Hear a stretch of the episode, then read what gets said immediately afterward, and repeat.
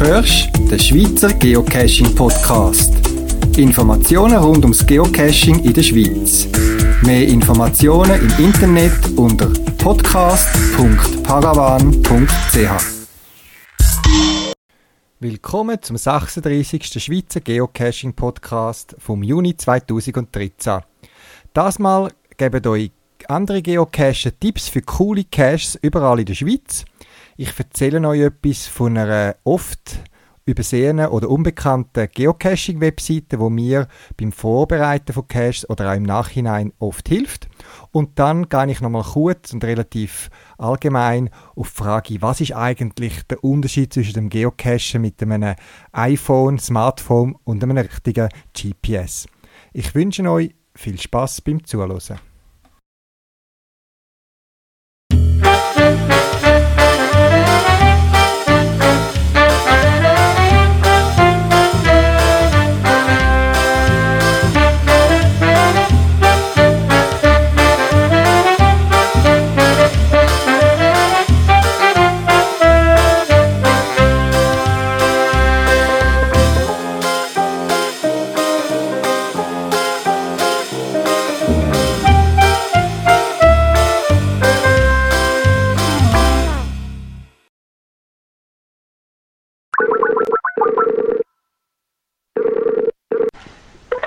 Ja, das ist der Roman. Sali Roman, du respektive du und deine Frau sind bekannt als Knöpfli beim Geocache und kommen aus der Region Zürich. Was ist deine Motivation fürs Cachen und was für Cache sprachen dich besonders an? Meine Motivation oder unsere Motivation zum Cachen ist, dass man vorauskommt, dass man auch ein bisschen Bewegung hat, dass man auch mit dem Velo kann gehen dass man im Wald ist, so ein bisschen die Natur zu spüren finde ich genial und auch immer wieder halt einfach die Herausforderung, einen, einen Cache zu finden, wo jemand gut versteckt hat, der, der Spaß daran, wenn jemand sich Mühe gegeben hat, den Cache auch kreativ und, und raffiniert zu machen. Und da sind wir eigentlich gerade auch schon bei den besonders ansprechenden Caches. Das sind für mich vor allem, ob es jetzt Rätsel oder Multis oder Tradis sind, ist eigentlich gleich raffiniert gemachte Cache. Caches, die von der Dose her etwas mit dem Ort zu tun haben, wo, wo sie sind oder wo, wo, wo halt spannend gemacht sind, auch von der Beschreibung her, vom Rätsel, eine rechte Herausforderung gibt. Bei den Rätseln gerne auch immer so eine Herausforderung, die einem an Grenzen bringt. Nicht zu weit, so dass sie nicht lösbar sind. Die Caches habe ich nicht so gern, wo man einfach, was nicht, tagelang knobelt und am Schluss nur mit Hilfe auf die Lösung kommt lieber die, die man auch lösen kann, wenn man ein bisschen hirnet und ein bisschen forscht und dann zu einer Lösung kommt. Ja, in dem Podcast will ich auch auf den Unterschied zwischen dem Geocachen mit dem iPhone und einem normalen GPS eingehen. Mit was für einem Gerät bist dann du unterwegs? Wir sind eigentlich immer mit dem, oder meistens mit dem GPS, mit dem Dakota 20 unterwegs, haben aber eigentlich immer auch das iPhone dabei oder sonst ein Smartphone, zum Zugriff online auf Daten zu haben, wenn man zum Beispiel die letzten Kommentare möchte abladen oder so, wo jemand geschrieben hat, um einfach Zugriff auf Fotos und solche Sachen zu haben, die man in der Regel eigentlich nicht ausdrucken. Mhm. Ja, wir sind ja eigentlich in Kontakt gekommen, weil du mir ein paar Cash geschrieben hast, wo du als sehr gut findest und anderen Podcast-Hörern möchtest empfehlen. Das ist natürlich immer eine heikle Sache, weil man einerseits möchte lustig machen für einen Cash, aber nicht zu viel verraten will oder kann. Also, erzähl uns von deinen Favoriten. Mein absoluter Favorit ist im Raum Zürich die Vogeldisco. Das ist ein wirklich genial gemachter Nachtcache wo verschiedenste Punkte hat von farbigen Reflektoren, wo man muss suchen, wo alle mehr oder weniger schwierig oder raffiniert oder fies versteckt sind und der ist wirklich richtig cool gemacht, spannend, führt durch Gebiete, wo man so wahrscheinlich nicht einfach durchläuft, wenn man in der Stadt ist, in Zürich. Und die, Final Box schlussendlich startet dann an einem anderen Ort, wo man Koordinaten bekommt und hat dann nachher wirklich eine Final Box, wo einfach richtig passend zum ganzen Thema gemacht ist. Mhm. Weiter ein ganz cooler Cache auch im Raum Zürich, Zahlstätte, ist der Wizard Security Walk. Das ist eine Runde, wo man Strichcode muss einscannen mit dem Smartphone und dann die Strichcode eigentlich so kann entziffern und die Anweisungen kann befolgen. Ist auch mal eine ganz spannende Erfahrung, so nach Hinweisen zu suchen, wo man nur mit einem Gerät auch kann interpretieren. Ein weiterer sehr spannender, gerade für Gruppen mit Kind, für Familien gemachter Cache, ist Schneewittli und die sieben Zwerge. Der ist Zöttwil, das ist vom Sonntagscacher, also ich glaube im Würeloser Wald daheim. Ähm, der Cache eignet sich vor allem mit Kind. Es gibt sieben Zwergli an sechs verschiedenen Standorten zu suchen, wo jeder irgendwie eine Nummer bei sich hat. Und anhand von dieser Zahlen, die man dann so herausfindet, kann man dann auch schlussendlich das Schneewittli in der Final Box finden. Der ist richtig herzig gemacht, ist auch gut auffindbar für Kinder, ist nicht in einem gefährlichen Gelände, finde ich sehr, sehr passend gemacht. Und dann gibt es noch einen, der nennt sich der Knifflige, der ist so ein bisschen ähm, am Hönker Berg oben. Der ist ganz unscheinbar. Also von außen, wenn man das Listing liest, sieht er sehr einfach aus. Übersehen kann man nicht, wenn man im Wald geht. Es ist eine Box von etwa 30 x 40 x 40 cm. Also wenn man mit einigermaßen offenen Augen durch den Wald läuft, dann findet man den mit dem GPS-Gerät. Aber das Finden vom Cache ist nur die erste Herausforderung. Das Aufmachen der Büchse ist dann richtig knifflig. Wir haben die Büchse mehr oder weniger per Zufall aufgebracht. Wir haben einfach gepröbelt und irgendwann war er offen. Gewesen. Die größere Herausforderung war am Schluss noch, den auch wieder zuzubringen. Wie der Mechanismus dahinter funktioniert, wissen wir bis heute nicht. Und zuletzt, der ist auch der letzte Cache von den Favoriten, die wir besucht haben, ist der Paradies im Haslital. Der eignet sich sehr auch für, für Anfänger, die beim Cachen noch nicht so viel Erfahrung haben. Man kann ihn gut auch mit einer Gruppe von Jugendlichen machen oder so. Man kann sogar bei der Rezeption vom Cefi-Zentrum im Hasliberg ein laminiertes Listing holen, wo alles gut darauf beschrieben ist, wo die Anweisungen auch sehr klar sind, die Anweisungen befolgen, die Fragen beantworten und so kann man sogar äh, irgendeine jüngste Gruppe oder so alleine machen lassen, ohne dass man die muss begleiten muss. Und der Final schlussendlich ist sogar an einem Punkt versteckt, wo auch ziemlich raffiniert gemacht ist, so mit einem Schlösschen, so dass man nicht einfach so aufbringt. Das finde ich auch sehr ein cooler Cache, ist gut gemacht. Du hast mir ja die äh, Links im Vorfall kurz per Mail geschickt und als ich den letzten gelesen habe, habe ich laut rauslachen, weil einerseits, und da tue ich mich jetzt outen, bin ich einer der Mitowner von dem Cache Paradies im Hasital, wo wir anlässlich von einem Schatzsucherlager mit Kind gestaltet haben und ich bin wirklich gerade in einer geschäftlichen Weiterbildungswoche dort in dem Cefi-Zentrum und habe am Abend das Mail gesehen und habe mich lachen, weil eine halbe Stunde vorher habe ich noch schnell die Finalbox gecheckt, ob noch alles lustig, also alles in Ordnung ist und weiterhin äh, kann gefunden werden. Ganz eine lustige Begebenheit und die Welt ist manchmal klein. Genau. Ja, Roman, vielen Dank für deine Tipps. Ich hoffe, wir haben den einen oder anderen lustig machen einen Cache anzugehen. Es hat ja von Zürich bis eben Berner Oberland Caches drunter. Und all Namen und Links zu der Geocache werde ich auch auf meiner Podcast-Webseite natürlich veröffentlichen. Roman, dir vielen Dank und noch ganz einen schönen Sonntagabend. Danke vielmals, dir auch.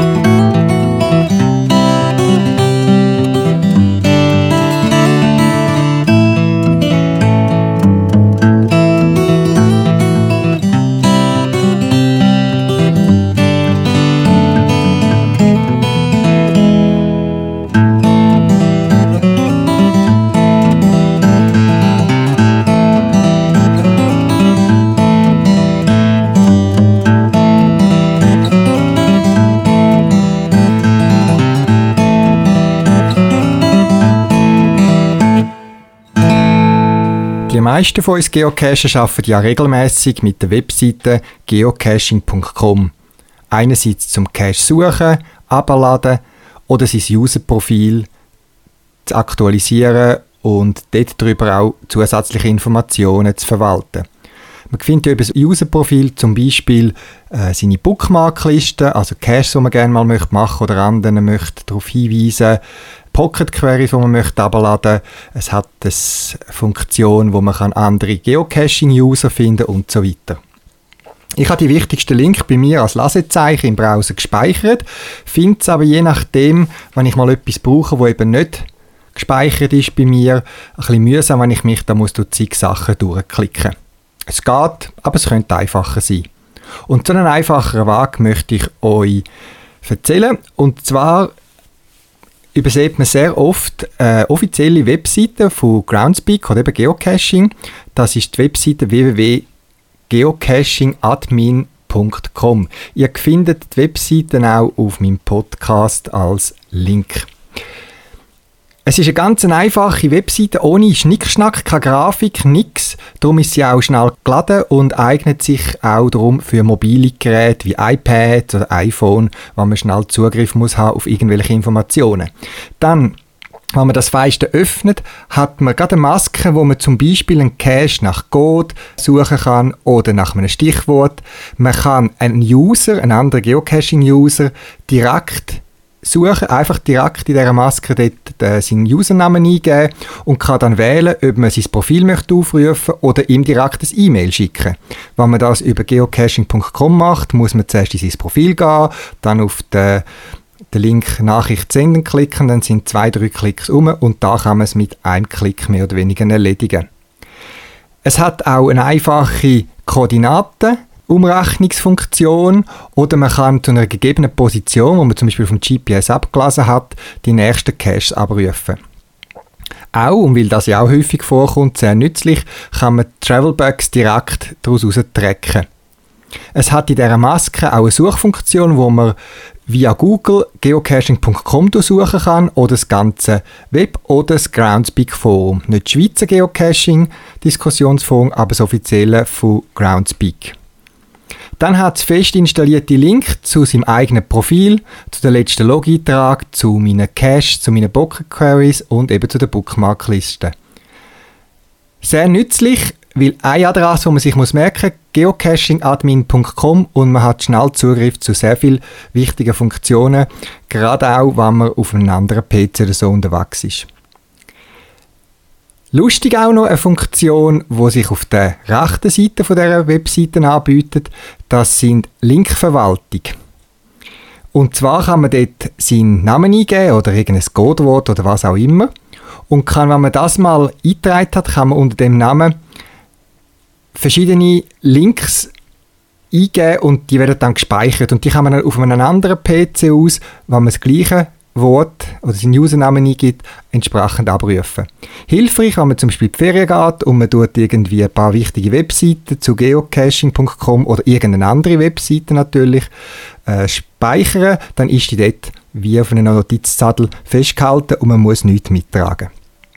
Probiert die Webseite aus. Wie gesagt, sie kommt sehr nüchtern und schlicht dahin, ist schnell geladen und ich brauche sie sehr häufig, wenn ich eben verschiedenste Funktionen muss ausführen hintereinander, ohne dass ich mich durch zig Menü klicken muss auf geocaching.com.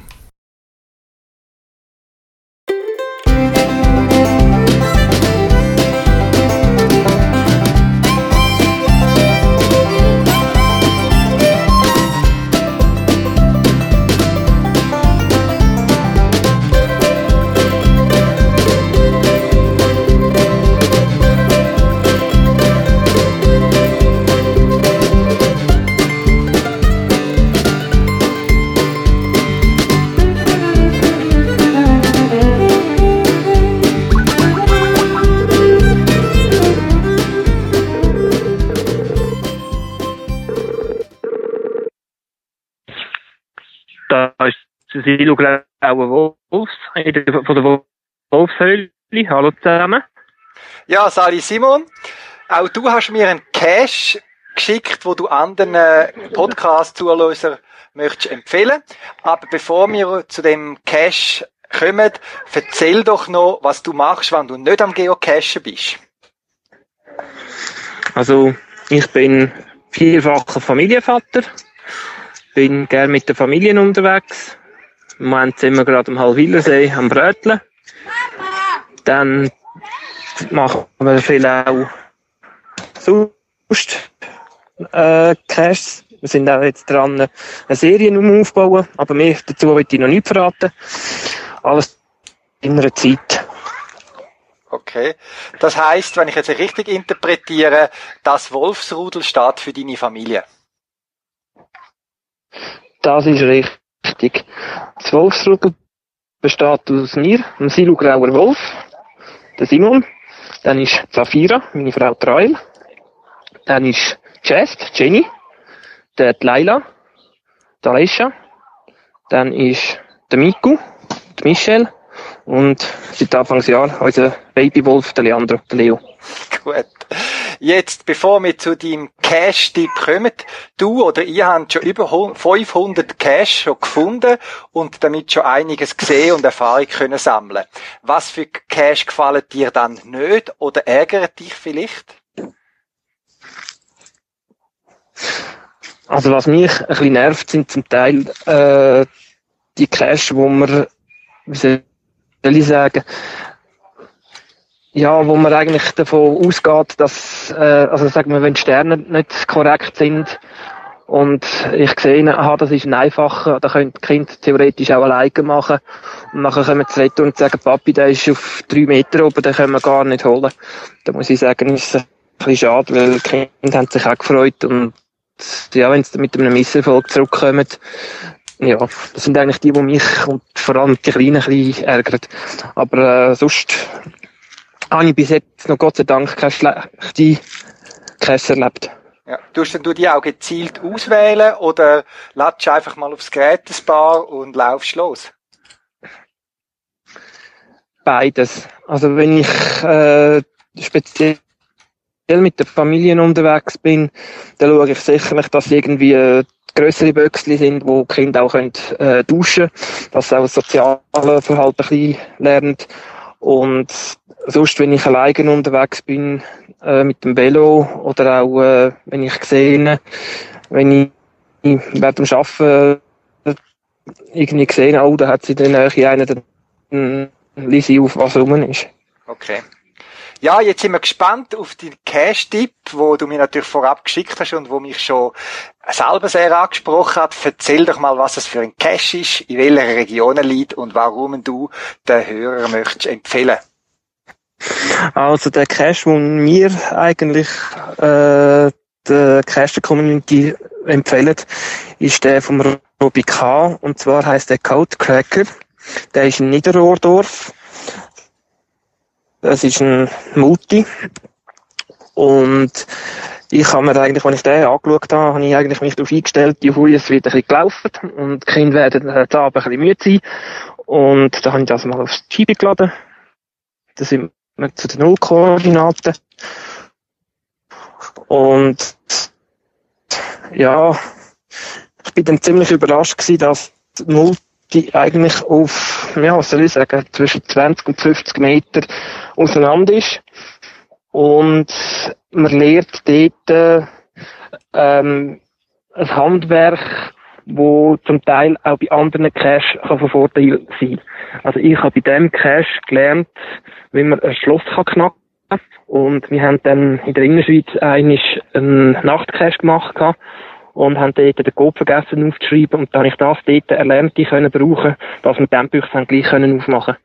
Er ist auch sehr interessant gemacht. Es ist, also man braucht wirklich eigentlich sein ganze äh, Hightech-Material, wo man hat.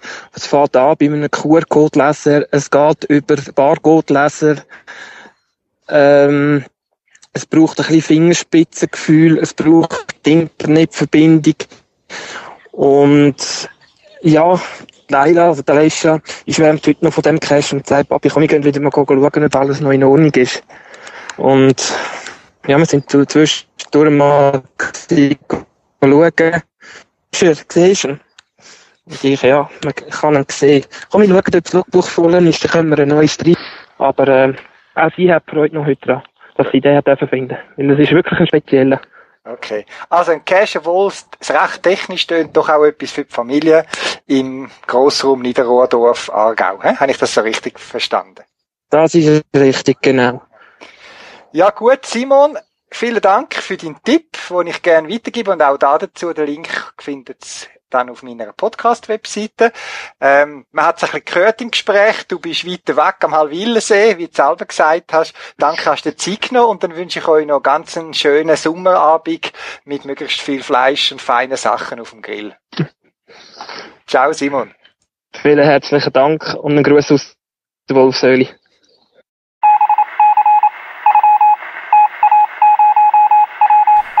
Regelmäßig werde ich angefragt, was der Unterschied dann ist zwischen einem Geocaching mit einem iPhone und einem richtigen GPS. Also wo unterscheidet sich ein iPhone, wo auch ein GPS drin hat, von einem richtigen GPS? Prinzipiell muss man sagen, Smartphones, iPhones und die anderen Geräte, die man heute hat, das sind ganz geniale Geräte und ich staune immer wieder selber als Ingenieur, was die Geräte alles können. Ich selber habe auf meinem iPhone auch verschiedene Apps, speziell fürs Geocaching, wo man zum Rätsel lösen oder entschlüsseln braucht, wo ich einfach manchmal zu faul bin, um das von Hand zu machen und ich habe die Sachen bei mir auf dem Gerät. Aber abgesehen von diesen Apps, die sehr nützlich sein können, bezüglich GPS gibt es schon größere Unterschiede. Einer der Hauptunterschiede, wo sich die Geräte differenzieren, ist sicher die Batterielauftour. Ein iPhone, ich habe es selber nie bis ins Detail ausprobiert, weil ich eben normalerweise mit dem richtigen GPS gehe geocachen, hat halt eine begrenzte Akkulauftour von, weiß nicht, zwei, drei, vielleicht vier Stunden, im Normalfall mit einem Standard eingebauten Akku. Das ist für viele Anwendungen bei mir einfach zu kurz. Ich bin meist länger unterwegs und viele Geocacher sagen selber, man ist länger am meisten unterwegs, als man geplant hat. Und es ist dann schade, wenn der Akku leer ist. Die gängigen Outdoor-GPS, zum Beispiel von Garmin und so weiter, die haben eine sehr lange Akkulaufzeit. Die sind auch optimiert darauf, möglichst wenig Strom zu brauchen, eben weil es outdoor-tauglich sein müssen, wo Leute auf Wanderungen sind, auf dem Schiff, beim Segeln, auf dem Velofahren oder was, was auch immer. Und so einen Akku habt ihr zum Beispiel bei mir, beim Garmin Montana oder beim Oregon locker 8 bis 10 Stunden. Der Vorteil ist zudem, dass die Akkus meistens, und das würde ich bei einem Kauf von einem GPS auch beachten, normale AA-Akkus oder Batterien schluckt. Also Batterien, Akkus, wo man überall auch überkommt, auch in der Ferien, wenn man mal irgendwie vergessen hat, Ersatzakkus mitzunehmen oder ein Ladegerät fehlt. Das ist bei einem iPhone sicher schwieriger. Die meisten von uns haben vielleicht früher oder später mal das Ladekabel vergessen und das war's dann. Also das ist einer der Hauptunterschiede. Die Stromaufnahme respektive die Laufzeit von dem Gerät. Das andere ist sicher, und das dürfen bei GPS trotz modernsten Mikroprozessoren und Rechenleistungen und RAM und Speicher nicht vergessen, das GPS ist in Anführungszeichen ein Radiosystem, ein Funksystem und ein Funksystem hat als zentrales Element äh, die Antenne. Also der Empfangsteil, der Empfangschip kann noch so gut sein, wenn es eine schlechte Antenne ist, die das Signal auffangen, ist GPS-Empfang einfach nicht so gut. Und typische klassische GPS-Geräte, die haben eben ein bisschen mehr Platz, sind ein bisschen grösser und haben mehr Platz für eine Antenne, wohingegen bei einem Smartphone, wo immer kleiner und kompakter sein müssen, einfach das auch zulasten vom, von der Antenne geht. Es ist aber so, und das ist unbestritten, das kann ich auch bestätigen, dass wenn man einen super Blick auf den Himmel hat, sehr gut Empfang, tolles Wetter, dann ist es GPS und das iPhone von der Empfangsgenauigkeit und so weiter wirklich absolut vergleichbar.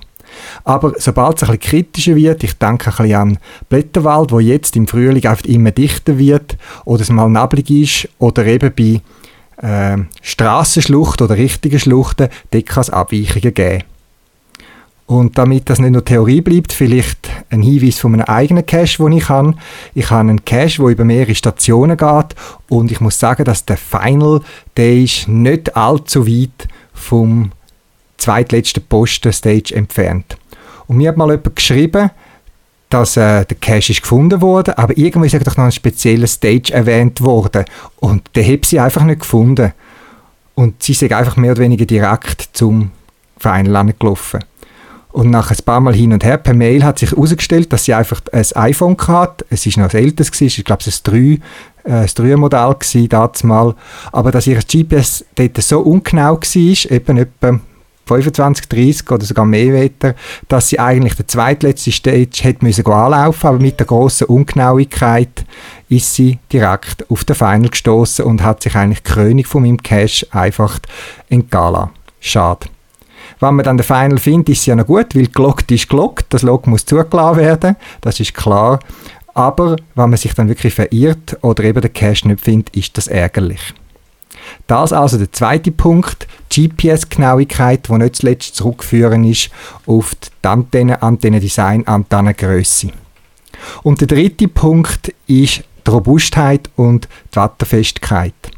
Ich gehöre zu den Geocachen, die auch mal bei Schnee, bei Regen, bei Kälte geht, geocachen und nicht nur bei schönem Wetter. Und so bin ich angewiesen, dass meine Ausrüstung absolut dicht ist und robust und ich bin so ein Schussel, wo manches Gerät auch aus, dem, aus der Hand rausrutscht oder kriegen lässt. Darum habe ich zum Beispiel bei meinem GPS immer ein äh, Schlüsselband, also ein Halsband dran, dass wenn ich es kriegen lasse, dass es nur an meinen Gürtel plumpst. Aber Wasser das wissen Sie selber, ist tödlich für Elektronik und ein reines iPhone ist einfach wenig geschützt, Wasser kann reinlaufen und auch wenn es nachher noch tut, wenn man das Gefühl hat, es ist trocken, kann es sein, dass die Korrosion weitergeht. Darum ist mein iPhone für teures, teures Geld von einem speziellen Outdoor-Case geschützt, dass, äh, auch äh, Stürze können aushalten und leichter Regen. Outdoor-GPS wie eben Garmin Oregon, Montana und die wo anderen, wo man so bei Cacher sieht, die sind auch von Haus aus sehr wetterfest und meistens sehr robust, sodass in einem Regen oder Schnee oder was auch immer oder das Licht schwanken in einem Bach rein, wenn es nicht zu tief und zu heftig ist, nichts ausmacht. Drei Unterschiede, die ich finde, die zentral sind. Batterielauftour, GPS-Genauigkeit unter speziellen Bedingungen und die Robustheit, die Watterfestigkeit, wo sich ein Smartphone von einem normalen, richtigen Outdoor-GPS unterscheidet. Das vielleicht als Hinweis für die, die sich überlegen, auf was sie setzen wollen. Ich möchte aber betonen, Cash finden kann man mit beiden und gerade als Einsteiger in das Hobby, wo man das Gefühl hat, ja, ich kann mal schauen, wie das ist, finde ich auch, nutzt euer Smartphone und schaut, ob euch das Hobby gefällt und wenn es euch dann wirklich äh, packt das Hobby und eine längere Tour macht, Wanderungen, wo mehrere Stunden unterwegs sind oder ganze Geocaching-Wochenende, dann ist vielleicht ein richtiges, robustes Auto-GPS eher angesagt.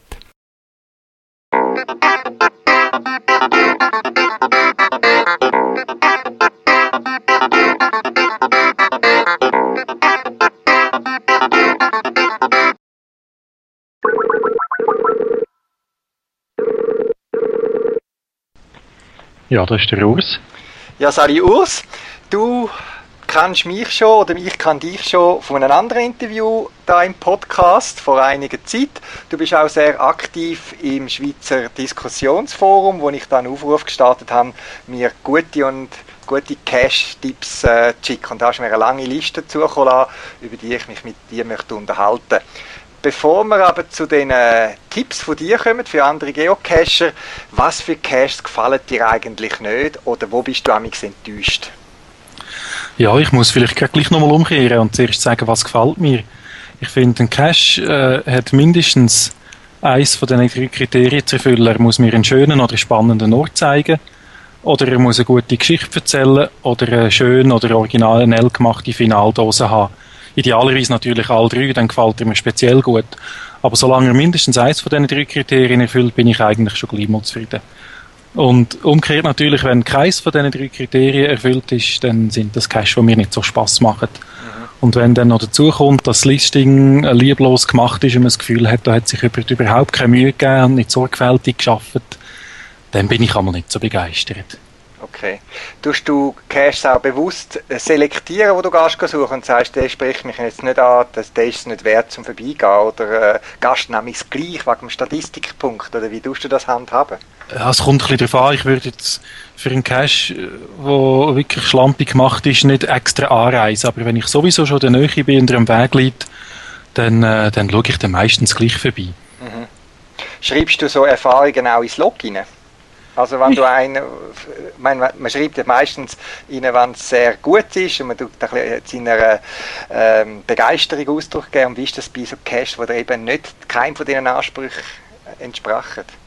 Ja, das schreibe ich durchaus. Ich probiere das höflich äh, zu machen, aber ich äh, übe durchaus auch Kritik und sage, mir hat jetzt das nicht so gefallen oder ich finde, der ist da nicht gut platziert und so Sachen. Das erwähne ich durchaus in Logs. Mhm. Okay, gut.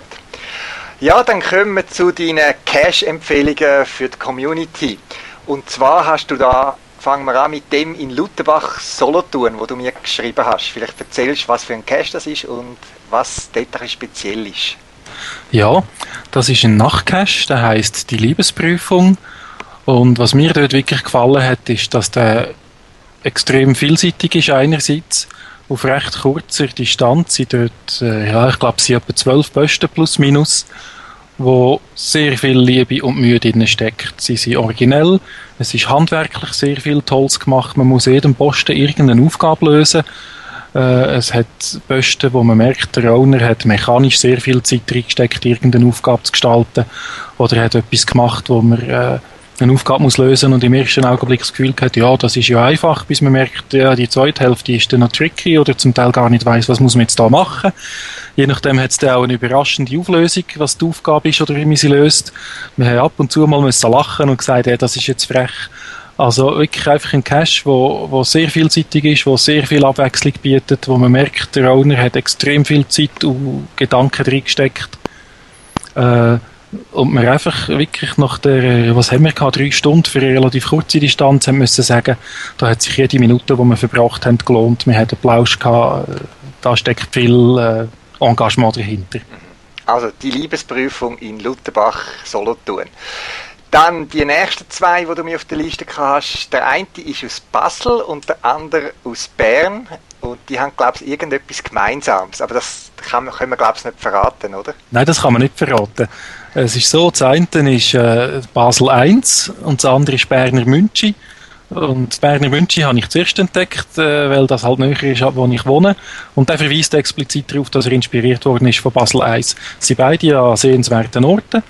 Äh, das Berner Münchi dunkelt mich noch ein bisschen mehr. Äh, und haben beide einen Gag, der der gleiche Gag ist, äh, den ich recht witzig finde und heute leider nicht mehr möglich wäre, glaube bei einem neuen Cache, aber Besuch lohnt sich bei beiden allemal.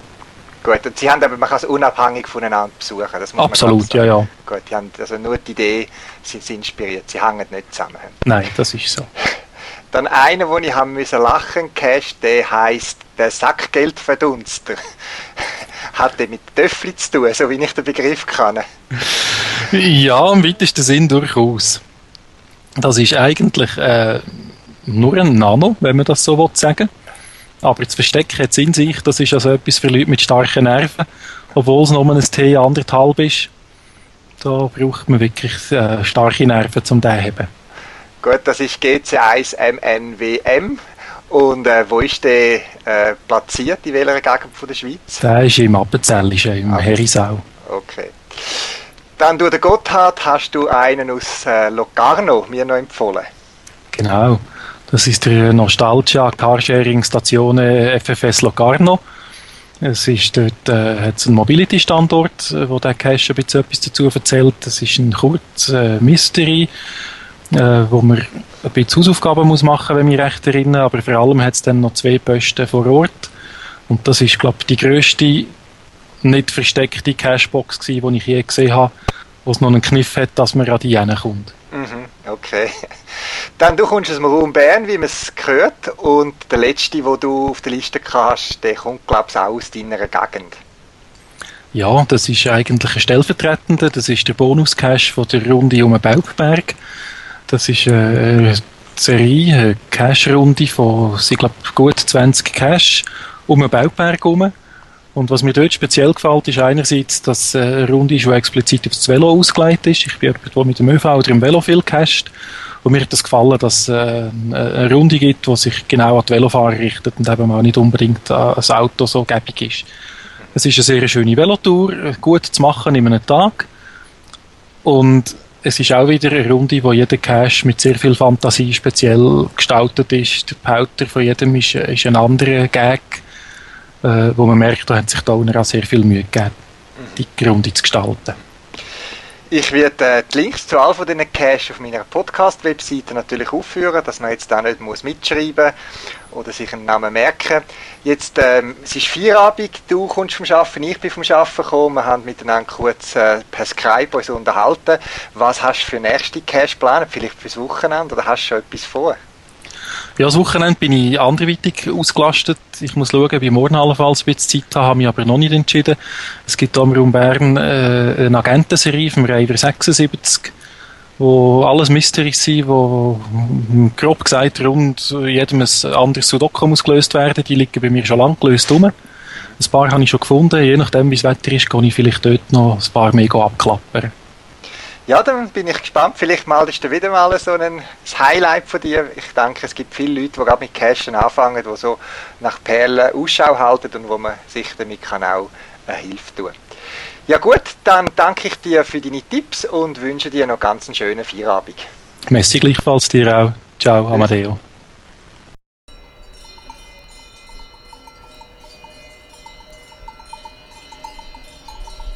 Das wäre es auch schon wieder für das Mal vom Schweizer Geocaching Podcast.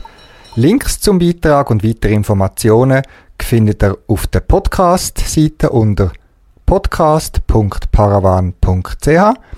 Wenn ihr eine Idee oder einen Beitrag für einen Podcast habt, schickt mir ein E-Mail auf podcast.paravan.ch oder benutzt das Podcast-Telefon, ein Telefonbeantworter, wo 24 Stunden für euch parat ist. Ihr findet Telefonnummern auch auf der Podcast-Webseite. In dem Sinn, viel Spaß beim Geocachen und bis bald im Wald.